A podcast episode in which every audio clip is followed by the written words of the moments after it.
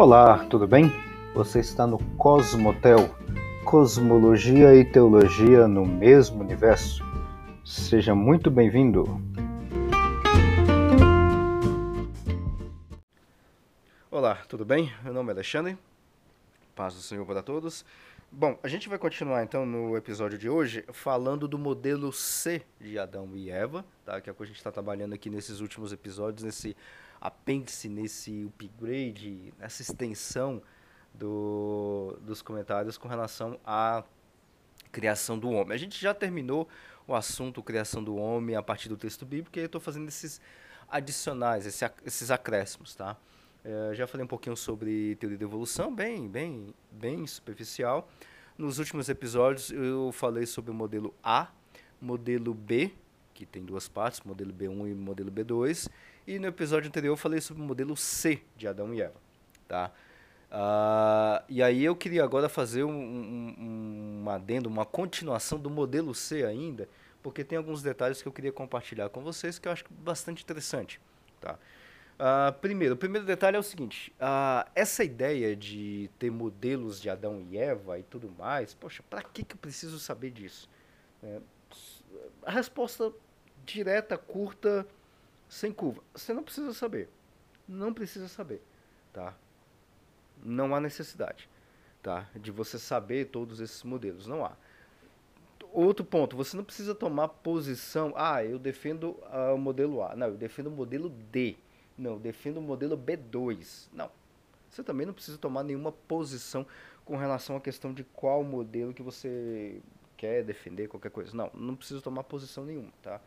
O que eu estou fazendo aqui, essa, esse, esse acréscimo todo, é apenas apresentando o que há de estudos com relação à questão de Adão e Eva, tá? Porque a gente tem um texto, um texto sagrado, inspirado por Deus, inerrante, onde é revelado Deus de forma pessoal, e lá tem uma narrativa de Adão e Eva. E agora, o que, é que eu faço com isso? Eu preciso entender esse texto também, né? É claro que eu não preciso entender toda a questão histórica, científica, essa coisa toda. Não, não preciso. Tá? Mas assim, como eu tenho todo esse texto entregue por Deus para mim, o mínimo que eu tenho que fazer é pegar, sentar e estudar o que, que Deus está me dando. É claro que para minha salvação não faz a menor diferença saber se Adão e Eva do período neolítico ou que Adão e Eva nunca existiu. Não faz a menor diferença. Uns defendem que Adão e Eva nunca existiu não faz diferença para salvação. Outros defendem que Adão e Eva existiu e é de um casal real e tudo mais. Não faz diferença também, tá? Então simplesmente não faz diferença. Só que assim, como você tem um texto entregue por Deus, uh, é no mínimo nós como cristãos temos a, a, a, vamos dizer assim, um cuidado com esse texto, tá? E aí sentar, estudar, vamos estudar hebraico? Ah, não te, dá tempo de estudar hebraico. Tá, então vamos pegar uns livros aqui que está em português mesmo e vamos aprender um pouquinho mais. Essa é a ideia. Tá? E aí é por isso que eu estou trazendo esses, esses adicionais. Bom, completando então o adicional com relação ao modelo C de Adão e Eva, qual é a ideia do modelo C? Tá? Só fazendo uma recapitulação muito rápida que eu quero estender alguns pontos. O modelo C, então, ele vai dizer que existia um, ou existiu um casal real, um casal histórico, um casal de dois, um homem e uma mulher, chamado Adão e Eva. Tá? É claro que aqui o nome, você já sabe muito bem que pode ter sido Adão e Eva ou não. Muito provavelmente não foi o nome Adão e Eva, porque essa expressão Adão e Eva são termos hebraicos muito posterior, tá? Mas vamos arredondar aqui e chamar eles de Adão e Eva. Então existiu esse casal de dois, tem outros que colocam que pode ter sido uma comunidade, não me importa muito ser uma comunidade ou esse Adão e Eva lá no período do Neolítico, período Neolítico entre 10 mil e 8 mil anos antes de Cristo bem antigo, bem antes de Moisés. Vamos colocar Moisés aí no ano 1400 antes de Cristo, né? Então a gente tem um período aí de mais ou menos uns 6.600 anos, 6.500 anos antes de Moisés, tá? Então a gente tem aí esse casal ah, e Deus escolhe esse casal e aí agora que começa os adicionais, né? Deus escolhe esse casal, se apresenta a esse casal da mesma forma como ele se apresentou, como ele eh, se revelou a Abraão. Lá no capítulo 12 de Gênesis tem lá a história, a partir lá do capítulo 12, Deus se revelando, Deus conversando com Abraão. E aí depois tem a história de Sara, e por ali vai a história toda. análogo a essa história de Abraão, Deus se apresentou ou se revelou a Adão e Eva, tá? Bem análogo. E aí, ah, nesse, nessa apresentação, ele se mostra como Deus verdadeiro, o único Deus verdadeiro. Porque nesse período do Neolítico, na realidade, até os dias atuais, é, não só nesse período, ah, as pessoas adoravam, sempre adoravam vários deuses, tá? Vários deuses. Seria, é, até os nossos dias atuais isso acontece. É, em diversas culturas, em diversas religiões, nos nossos dias. No passado também era assim, então você pega ali o período dos romanos, dos, dos gregos, dos egípcios, né? tudo isso era cheio de deuses, né? É, todas essas civilizações estavam cheias de deuses.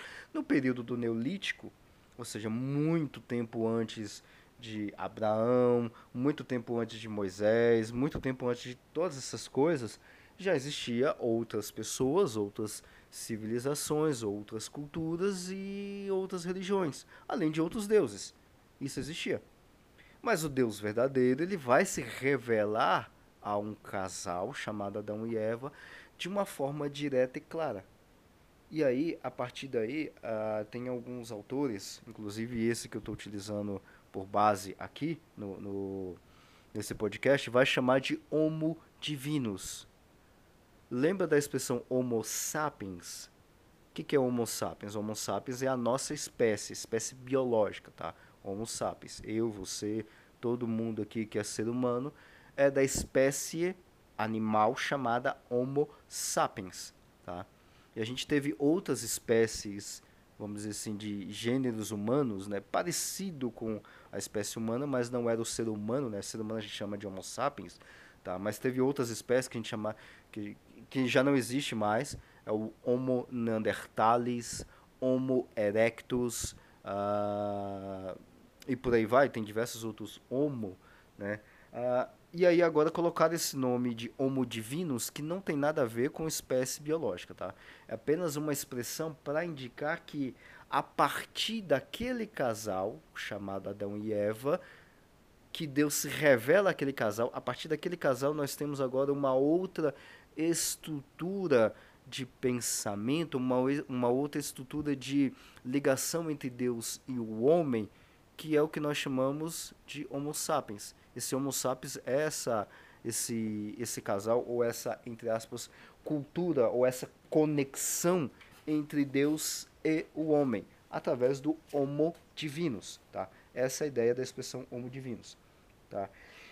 Uh, mais um detalhe aí é, com relação a esse modelo C, a gente está dentro do modelo C.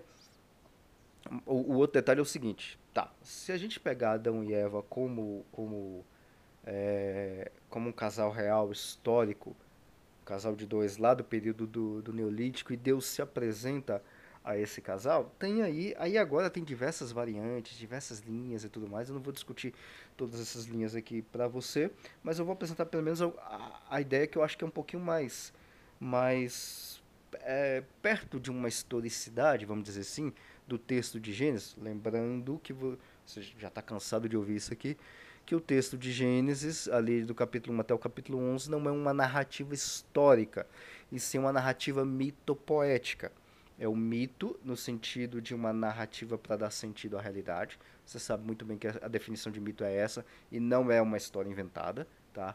Uh, tá no formato poético mas assim, a, o mito, todo mito, ele, ele pode ter ou não algum fundo de verdade, ou algum período histórico, ou alguma, alguma observação histórica. Pode ou não, isso é meio difícil da gente, a gente bater o martelo nisso. Por exemplo, o mito ou a história mítica sobre Troia, né? bastante conhecido lá de Ilíada e, e Odisseia, lá de Homero. Uh, parece que realmente existiu essa a, a cidade de Troia, né?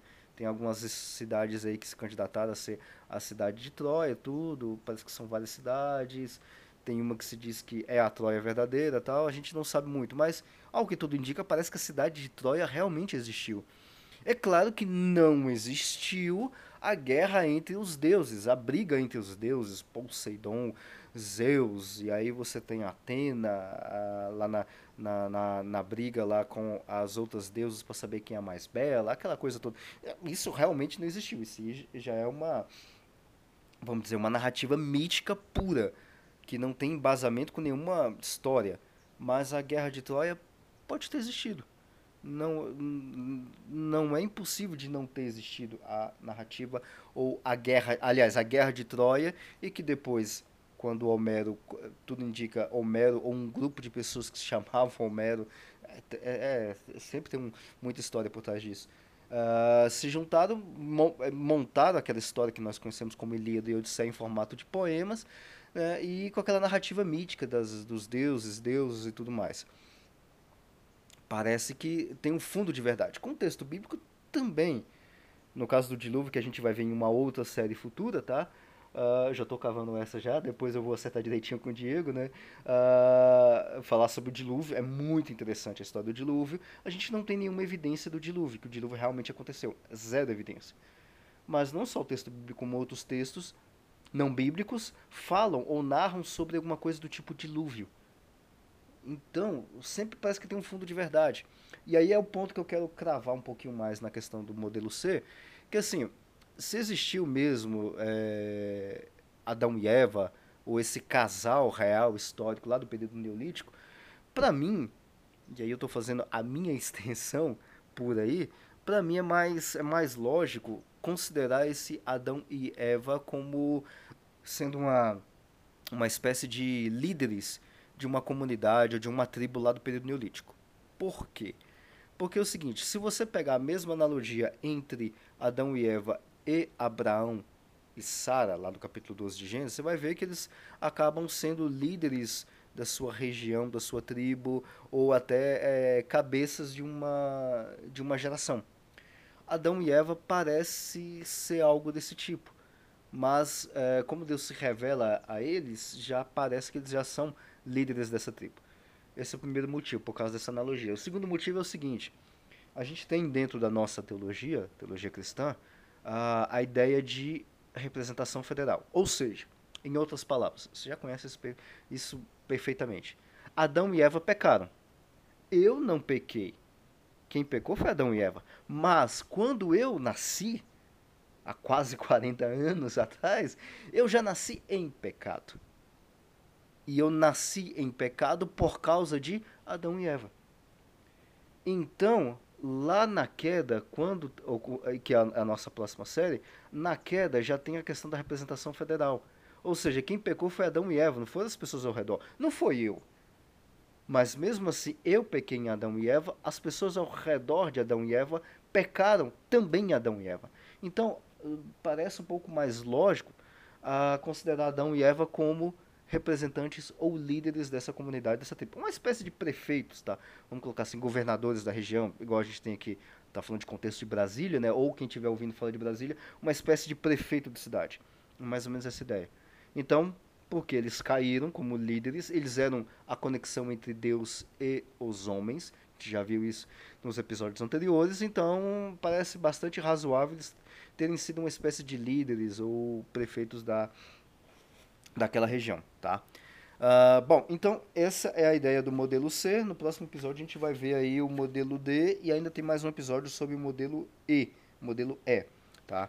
E encerrando por aqui, ah, só um outro detalhe que eu não, que eu não, que eu não coloquei, uh, aliás, que eu não enfatizei, é que a gente considera, dentro desse modelo C, tá, que Adão e Eva existiram junto com outras pessoas que já existiram. E, é, e, e, há uma estimativa que a população mundial da, do mundo inteiro naquela época, no período neolítico, tinha em torno de mais ou menos entre 1 a 10 milhões de pessoas. Entre 1 milhão e 10 milhões de pessoas. População mundial, né? Claro que ali é, eu estou falando de alguma coisa entre 10 mil anos antes de Cristo, coisa que já tem 12 mil anos, tá? Então eu estou arredondando. É um negócio bastante antigo, tá? Então essa é a ideia do modelo C um casal real, histórico, que existiu e que viveu no período neolítico, que era um, um casal de agricultores ou líder de uma determinada comunidade, tá? Próximo episódio, então, a gente vai falar sobre o modelo D, D de dado. Até a próxima.